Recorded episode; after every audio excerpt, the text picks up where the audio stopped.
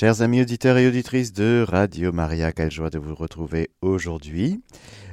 Plongeons dans cette catéchèse d'aujourd'hui en la confiant à la Vierge Marie, la toute sainte immaculée. Je vous salue Marie, pleine de grâce, le Seigneur est avec vous. Vous êtes bénie entre toutes les femmes, et Jésus, le fruit de vos entrailles, est béni. Sainte Marie, Mère de Dieu, priez pour nous pauvres pécheurs, maintenant et à l'heure de notre mort. Amen. J'ai dit la toute immaculée. C'est extraordinaire d'avoir une créature comme nous mais tout immaculé, c'est-à-dire pas maculé, c'est-à-dire pas entaché du péché. Péché personnel, évidemment, et même du péché originel dont Marie a été préservée. Nous le verrons dans quelques catéchèses suivantes. Nous prendrons le temps d'explorer un petit peu le mystère de Marie. Nous le ferons pendant le Mariadon. Mais pour vous dire aujourd'hui que la Terre, cette planète Terre, frères et sœurs, a connu deux fois, deux moments où elle a été foulée par des pieds immaculés. La première fois, c'est avec nos premiers parents, Adam et Ève, dont nous allons voir aujourd'hui, c'est le sujet de la catéchèse d'aujourd'hui, qu'ils ont été créés dans ce que l'Église appelle un état de sainteté et de justice originelle. Le péché viendra après, à la suite d'une épreuve, d'une tentation à laquelle Adam et Ève vont succomber. Mais avant le péché, Adam et Ève sont immaculés. C'est ce que nous allons voir aujourd'hui. Et moi qui vous exhorte tous les jours à ne pas tomber ni dans la mélancolie ni dans la nostalgie, ce ne sera pas le but de la catéchèse, mais c'est une vérité de foi sur laquelle nous allons nous attarder aujourd'hui. Et puis il y a ce deuxième moment, ce moment historique, où dans le sein de Sainte Anne, Dieu dira concrètement Stop. Ça suffit. Le péché, on l'arrête. On arrête, on crée, on conçoit et on crée une créature immaculée. C'est l'immaculée conception. Qui va être euh, le berceau de celui qui va venir prendre chair de notre chair, le Fils de Dieu fait homme. Il y aura donc un deuxième moment sur cette terre, qui est ce moment marial, ce moment ensuite de l'incarnation, ce moment où Jésus et Marie sont sur terre, et puis il y a le mystère de l'ascension du Christ au ciel, et puis Marie reste un peu sur la terre, elle est toujours immaculée bien sûr, et puis il y a son mystère, son moment d'assomption. Et voilà que la terre aura été baignée pendant quelques années environ cinquante ans, par euh, le Fils de Dieu, saint, immaculé, dans sa nature humaine, sa vraie nature humaine qu'il a prise, la même que la nôtre, avec un corps, un vrai corps humain, une vraie âme humaine. Et Marie, créature comme nous, son âme et son corps sont immaculés.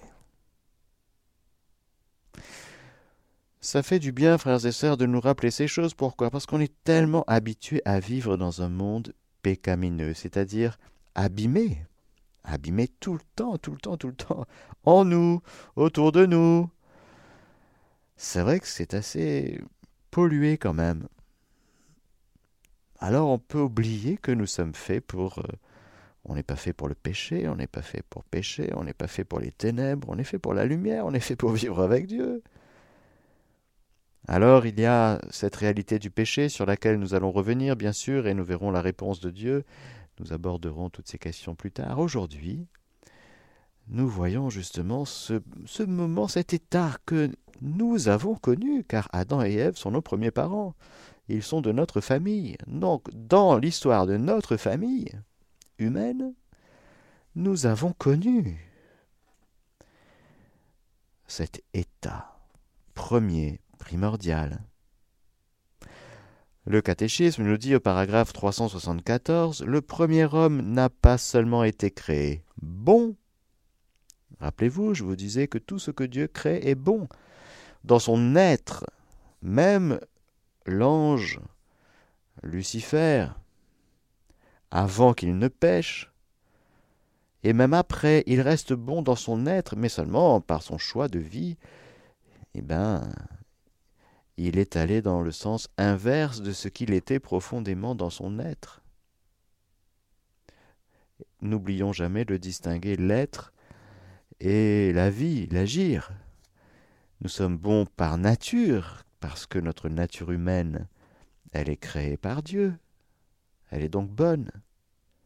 Mais dans l'exercice, dans nos actes, eh bien, nous pouvons déformer notre image, notre ressemblance. Nous nous abîmons et du coup, de fait, eh bien, nous posons des actes qui sont intrinsèquement mauvais nous choisissons des biens qui sont piètres, qui sont que nous pensons bons, on se rabat sur des petits biens à notre hauteur, mais qui sont avilissants, rapetissants, et qui nous enferment petit à petit dans un, un autre pardon, univers de pécheurs. Mais nous pouvons nous reprendre par la puissance de la miséricorde de Dieu, et si nous choisissons de nous relever, si nous accueillons cette miséricorde qui nous pardonne, qui nous relève, qui nous fortifie, qui nous, si nous acceptons le Rédempteur, le Sauveur, et qui nous dit Je suis prêt, moi, à te pardonner, dès que tu avoues toutes tes fautes, moi je suis prêt à te pardonner, il n'y a pas de problème, et à repartir, et d'écrire une page blanche dans ta vie. À merveille de la miséricorde du Seigneur, du sang du Christ, c'est que nous pouvons écrire une page blanche, quel que soit notre passé.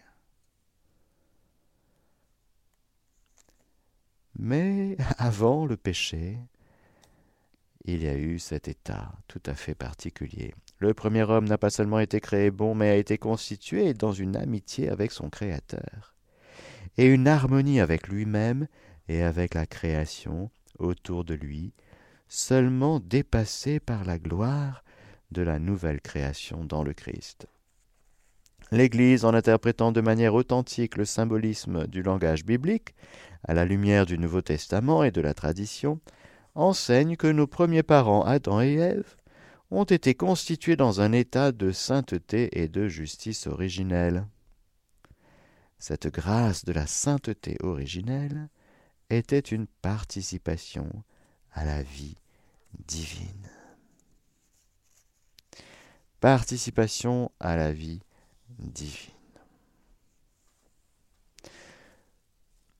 Je vous dis, je vous lis, pardon, un petit passage du livre du ciel de Luisa Picaretta, que j'aime bien, et qui se trouve quelque part.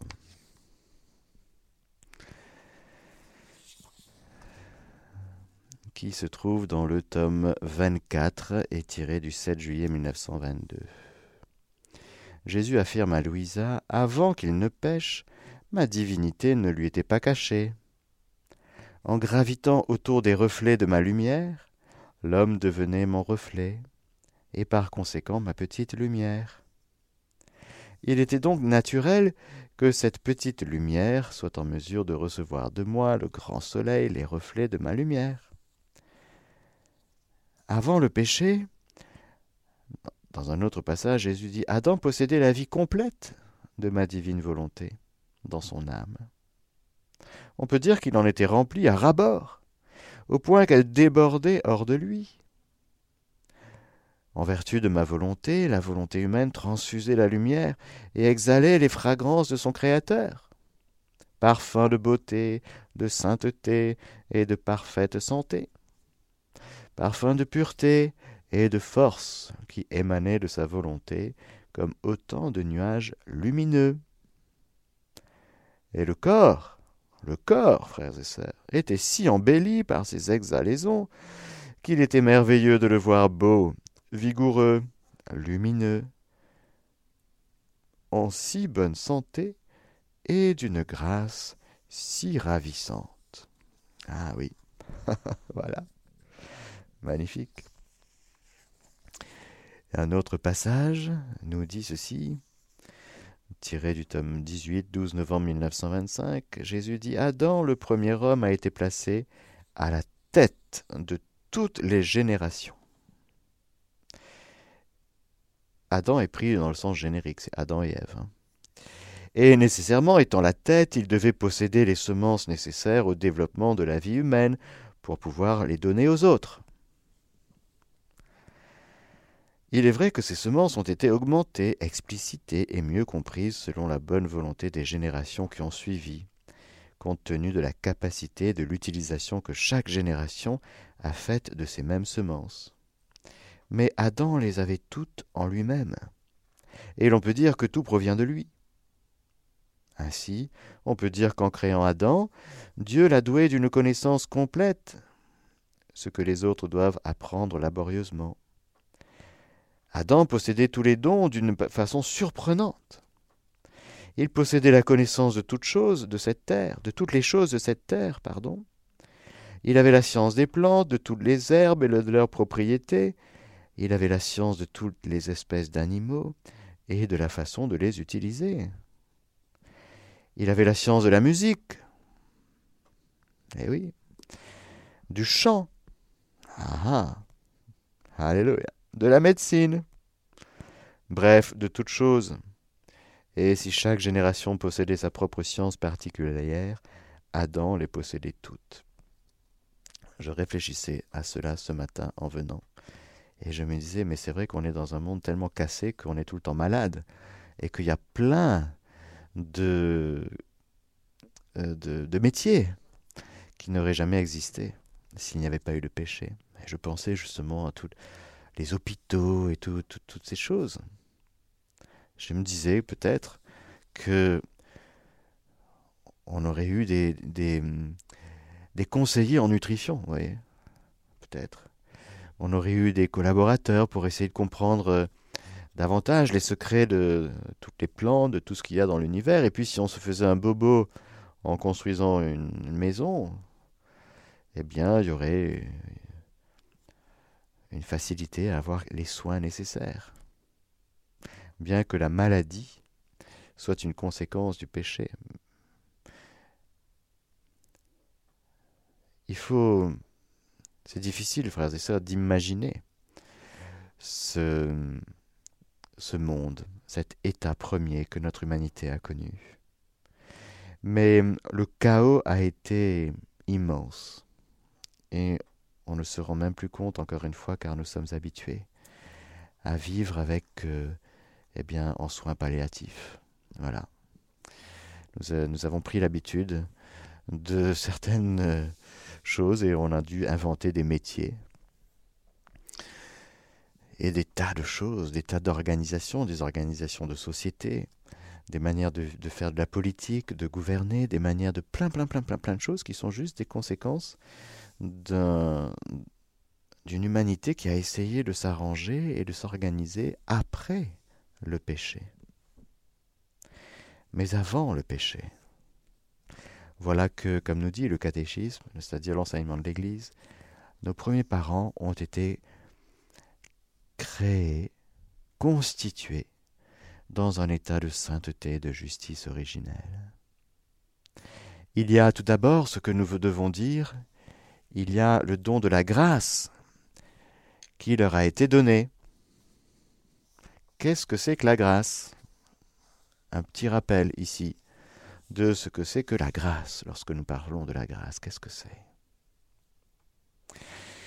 Adam et Ève avaient la même grâce que nous, mais la grâce dans un état existentiel différent. Parce que de fait, il y a eu le péché, puis il y a eu le Christ, etc.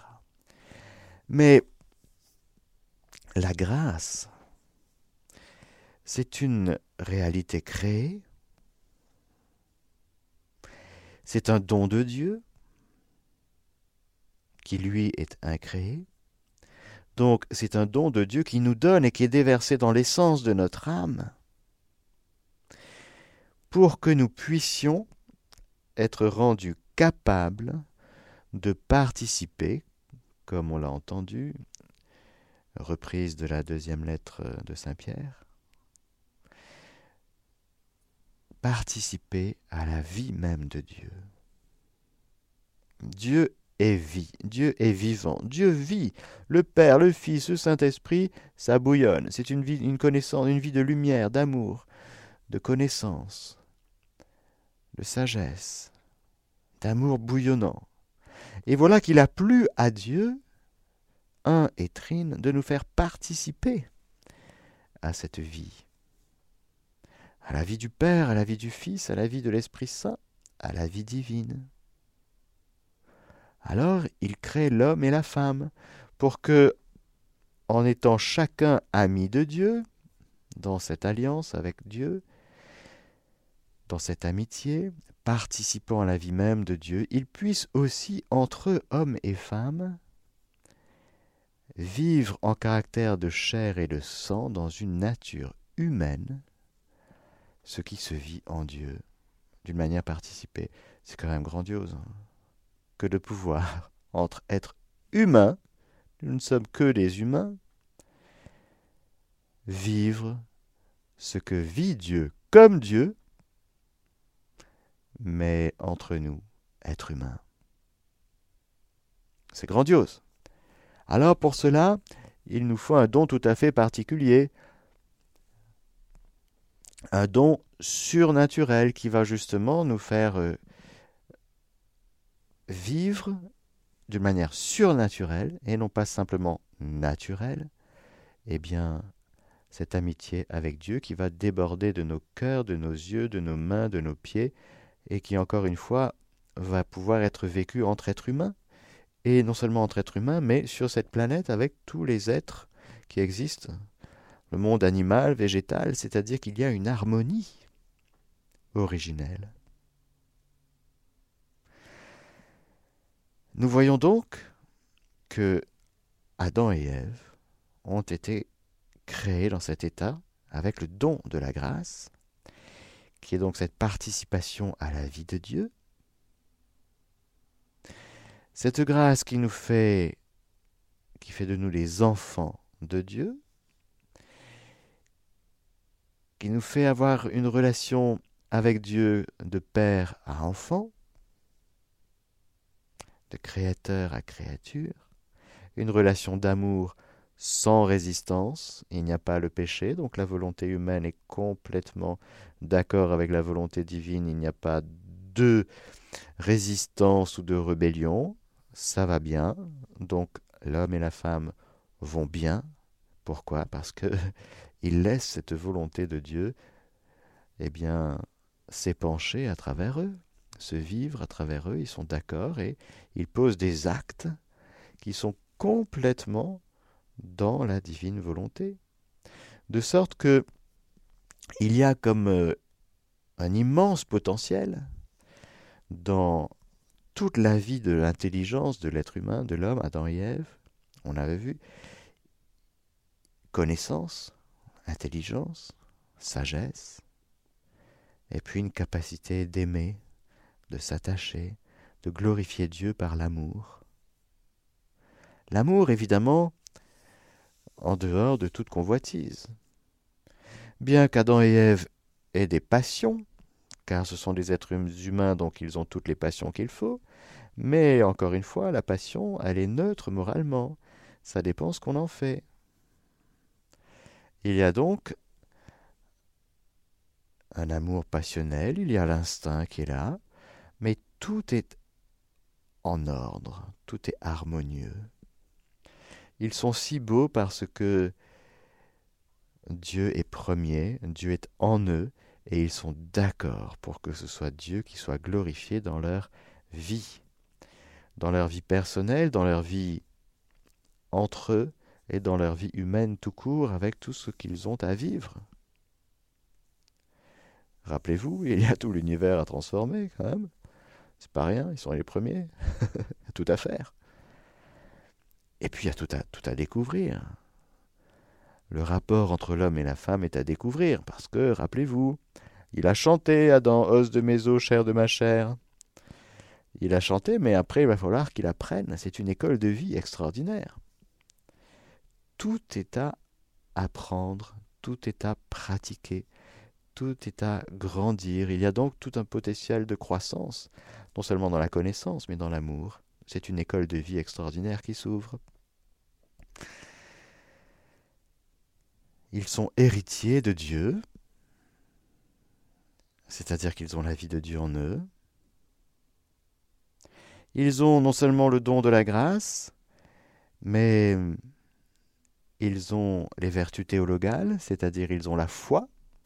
Ils ne sont pas créés dans la vision béatifique, attention. Rappelez-vous, même les anges, lorsqu'ils ont été créés, ont été créés dans la foi. Et ce sont les anges qui ont dit oui, qui ont basculé pour toujours dans la vision de Dieu. L'homme et la femme ont été créés dans la foi, pas dans la vision béatifique. La vision béatifique, c'est pour le ciel, pour nous, créatures. Ils ont donc la foi, merveilleux don de Dieu qui nous permet de le connaître lui-même tel qu'il se connaît lui-même. Alors nous voyons donc être Adam et Ève éminemment intelligents. Car connaître Dieu tel qu'il se connaît lui-même, avec tous les dons du Saint-Esprit qui vont bien, eh bien c'est juste une vie contemplative délicieuse. C'est un régal. Ils ont l'espérance et la charité. L'espérance qui permet justement d'accompagner Dieu dans ses œuvres, dans ce qu'il veut faire, dans ce qu'il promet, et alors l'homme étant d'accord avec tout, toujours avec Dieu, eh bien ça lui permet de faire tout dans la volonté de Dieu et de voir les œuvres de Dieu pousser, car encore une fois, il y a toute la place et le temps pour la croissance. L'espérance est la vertu théologale très liée à la croissance, vous voyez. La croissance de l'œuvre de Dieu en nous et en ce bas monde, en ce bas monde, c'est-à-dire la terre qui est faite pour vivre au rythme de la volonté de Dieu. C'est ça la terre. Comment faire en sorte que cette terre qui vit au rythme de la volonté de Dieu dans tout le monde visible puisse être parachevée dans sa vocation? Eh bien, c'est l'homme qui le fera. L'homme est non seulement prophète, mais il est prêtre, c'est-à-dire qu'il va et roi. Il va régner sur cet univers pour donner le sens ultime et pour parachever cette œuvre de la création. Il va être donc collaborateur de Dieu, il y a, un labeur. Dieu ne travaille pas dans le sens euh, de nous, il ne prend pas un marteau avec des clous et il ne fabrique pas d'ailleurs des clous pour euh, ensuite et un marteau pour ensuite taper dessus pour fabriquer des maisons. Le travail de Dieu, c'est un, un travail euh, c'est une œuvre, une œuvre divine, mais qui doit passer, qui veut passer à travers nous. Et donc il y a donc une vraie collaboration, il y a un labeur commun, il y a l'œuvre de Dieu, mais qui veut passer à travers nous. Alors il cherche, c'est vrai, Dieu cherche des adorateurs en esprit, en vérité, il cherche des gens qui sont partants. Et alors dès qu'il voit quelqu'un qui est partant pour que ce soit l'œuvre de Dieu qui s'accomplisse dans, sa vie, et autour de lui, alors ça lui permet de donner beaucoup, beaucoup, car à celui qui a, on donnera encore, et celui qui n'a pas, il sera retiré même ce qu'il a. C'est celui qui ne veut pas travailler à la vigne du Seigneur. Ben, qu'il t'advienne selon ton choix. Alors il y a donc la charité. Les trois vertus théologales sont là. Il y a les vertus morales, et qui doivent, donc euh, grandir en nous par des actes, des habitudes. Ils doivent devenir notre vie. C'est comme, on prend l'analogie, hein, c'est en forgeant qu'on devient forgeron, c'est en posant des actes bons qu'on devient de plus en plus bon. On est déjà bon par nature, mais c'est en posant des actes bons qu'on se bonifie, hein, comme le bon vin. Voilà. Et donc toute cette vie de grâce, eh bien, elle est ordonnée à la vision béatifique. Rappelons-nous qu'il y a qu'il n'y a pas la mort, il n'y a pas le péché. En plus de ce don de la grâce, de cette amitié divine, eh bien, dans cet état de sainteté et de justice originelle, il y aura deux dons que nous appelons les dons préternaturels. Il faut bien trouver un nom pour expliquer ces choses. Le catéchisme nous en parle au paragraphe 376. Par le rayonnement de cette grâce, toutes les dimensions de la vie de l'homme étaient confortées. Tant qu'il demeurait dans l'intimité divine, l'homme ne devait ni mourir, ni souffrir. L'harmonie intérieure de la personne humaine, l'harmonie entre l'homme et la femme, enfin l'harmonie entre le premier couple et toute la création, constituait l'état appelé justice originelle. La maîtrise du monde que Dieu avait accordé à l'homme dès le début se réalisait avant tout chez l'homme lui-même comme maîtrise de soi.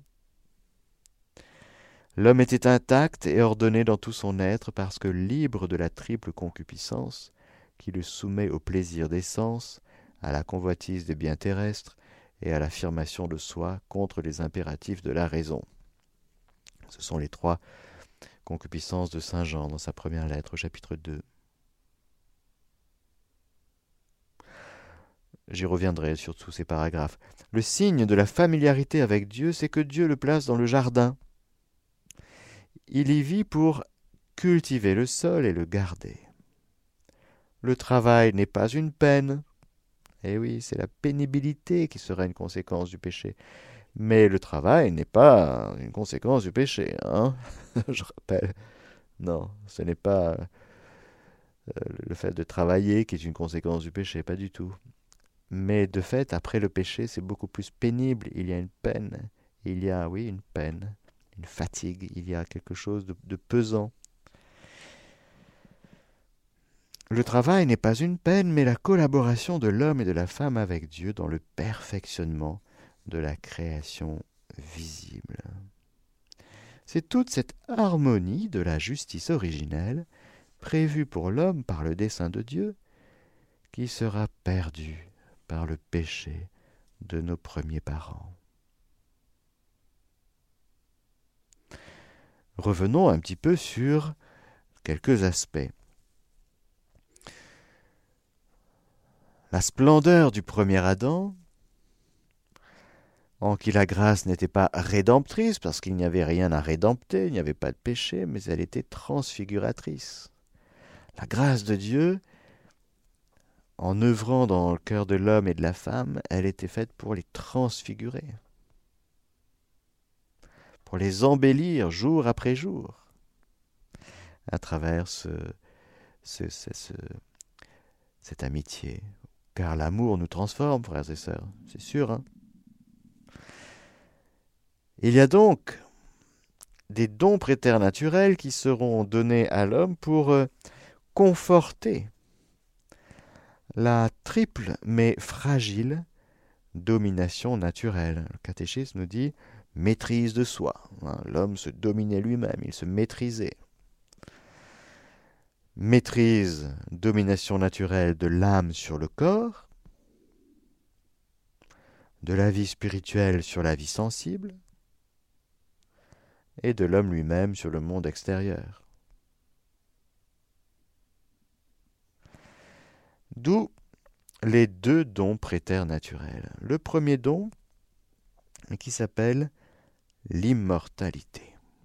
Ah je vous disais, vous le savez maintenant, que notre âme est spirituelle et immortelle,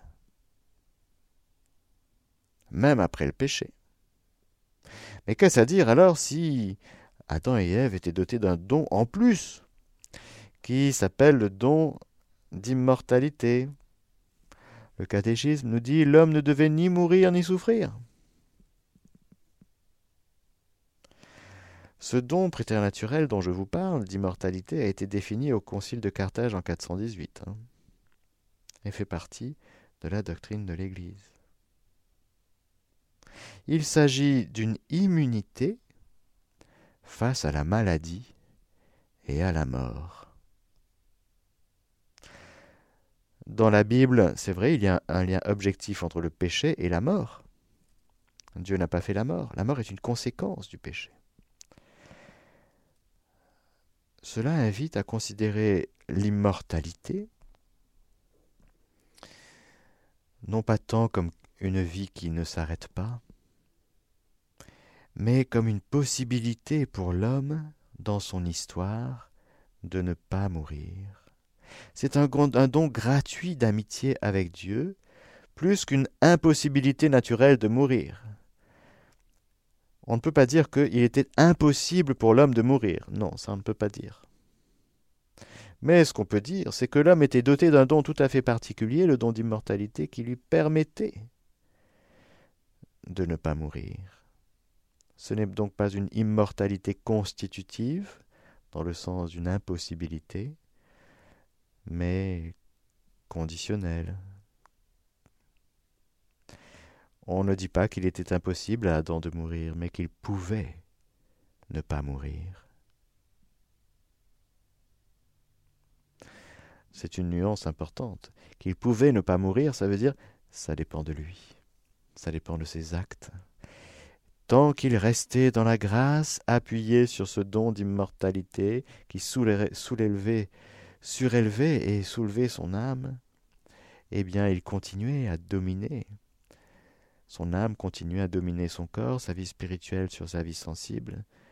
Eh bien, il se serait éteint d'une manière si paisible, et il aurait dit à ses proches en partant Je vais faire une petite sieste, et je vous dis à tout à l'heure. Oui. C'était ça la mort, si vous voulez, avant le péché. Hein? On se disait à tout à l'heure. Voilà. Maintenant, c'est devenu un gros problème, un drame. Et c'est frappant de voir que tous ceux et celles qui poussent à fond l'idéologie du transhumaniste, du transhumanisme, c'est justement ce désir que l'homme soit immortel, eh bien ils ont une peur bleue de la mort. Nous, normalement, chrétiens, euh, même pas peur, je veux dire. On n'a pas besoin euh, de construire toutes sortes d'industries pour euh, échapper à la mort ou pour dramatiser la mort. C'est le monde d'après le péché qui a fait de la mort quelque chose de si lourd, pesant, lugubre, mais avant le péché. Encore une fois, je pense qu'on se disait à tout à l'heure, à tout à l'heure, chérie. voilà, voilà, voilà. N'ayant ni souffrance ni mort, le, le terme de l'existence terrestre se serait fait dans une modalité autre que nous la connaissons. La vie humaine aurait atteint son accomplissement dans la gloire, dans la vision béatifique, sans expérimenter la corruption et la laideur de l'actuelle condition mortelle. C'est vrai que c'est quand même... le cadavre, euh, c'est lourd quand même tout ça. C'est moche, c'est moche, c'est laid. Ça vient du péché. Rappelons-nous. Alors qu'au départ, l'homme qui pouvait ne pas mourir, mais qui s'endormait, pour passer de la foi à la gloire, ça se faisait paisiblement. Parce que nous ne sommes pas éternels, c'est-à-dire que nous sommes faits pour le ciel quand même. La terre, le temps de la terre, c'est un temps euh, temporaire qui est fait pour aboutir à l'éternité dans la vision béatifique. Il y a donc de fait un passage, il y a un terme de la vie terrestre. Mais ça s'est fait par le péché, avec une telle brutalité et de telles conséquences pour nous. C'est très brutal. Cette brutalité n'était pas là avant le péché.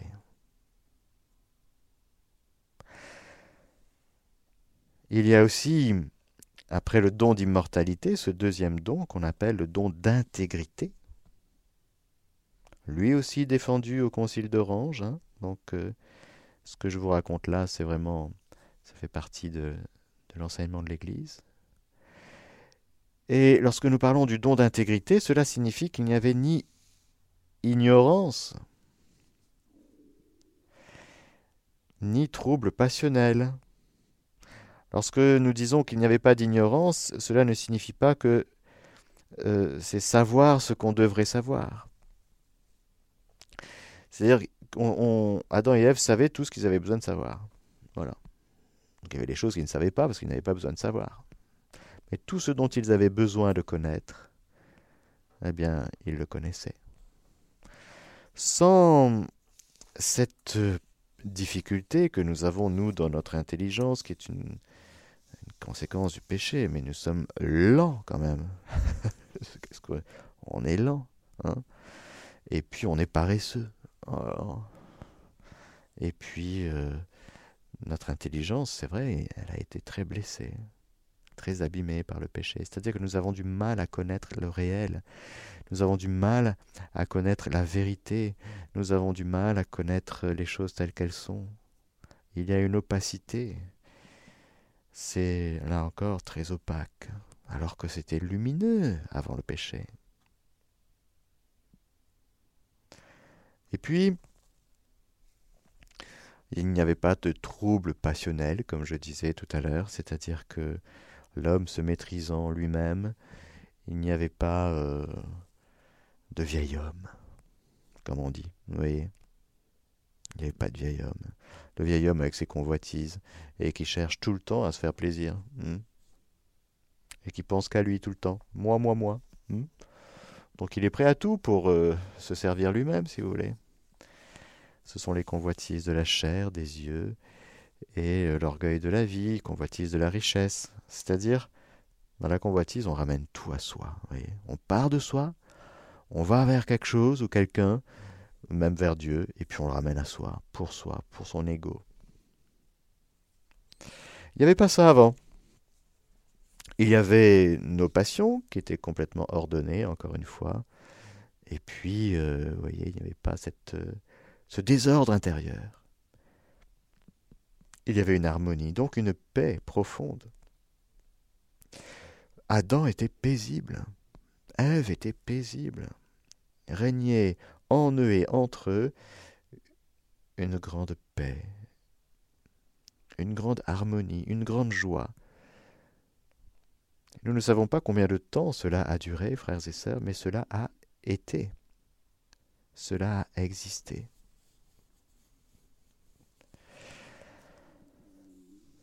Et puis, pour terminer, il y avait une conséquence vis-à-vis du monde extérieur. Vis-à-vis -vis du monde extérieur, Adam et Ève n'étaient pas en conflit. Il ne s'agissait pas d'un autre monde que celui d'aujourd'hui. Mais c'est le rapport de l'homme avec celui-ci qui a changé. Dans sa vocation à transformer l'univers, il devait le faire toujours pour la gloire de Dieu, en Dieu et au service des desseins de Dieu.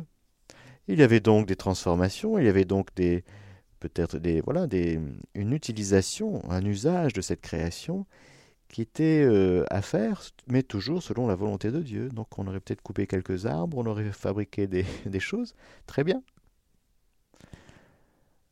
Mais le rapport a été abîmé parce que il n'y a plus cette harmonie.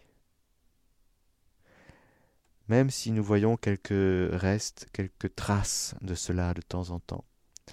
Je pense par exemple à ce que le monde animal peut apporter aux êtres humains dans leur solitude, dans leur handicap aussi. Je pense aux chiens d'aveugles, j'aime beaucoup les chiens d'aveugles.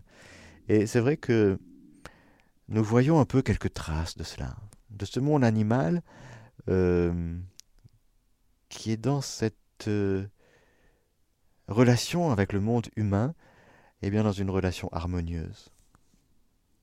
C'est très beau de voir ça. Avec toujours le risque que l'être humain soit maltraite les animaux ou divinise les animaux. Mais lorsque il est en Dieu, tout est harmonieux, en fait. Chacun reste à sa place, dans une harmonie, dans des relations harmonieuses, paisibles.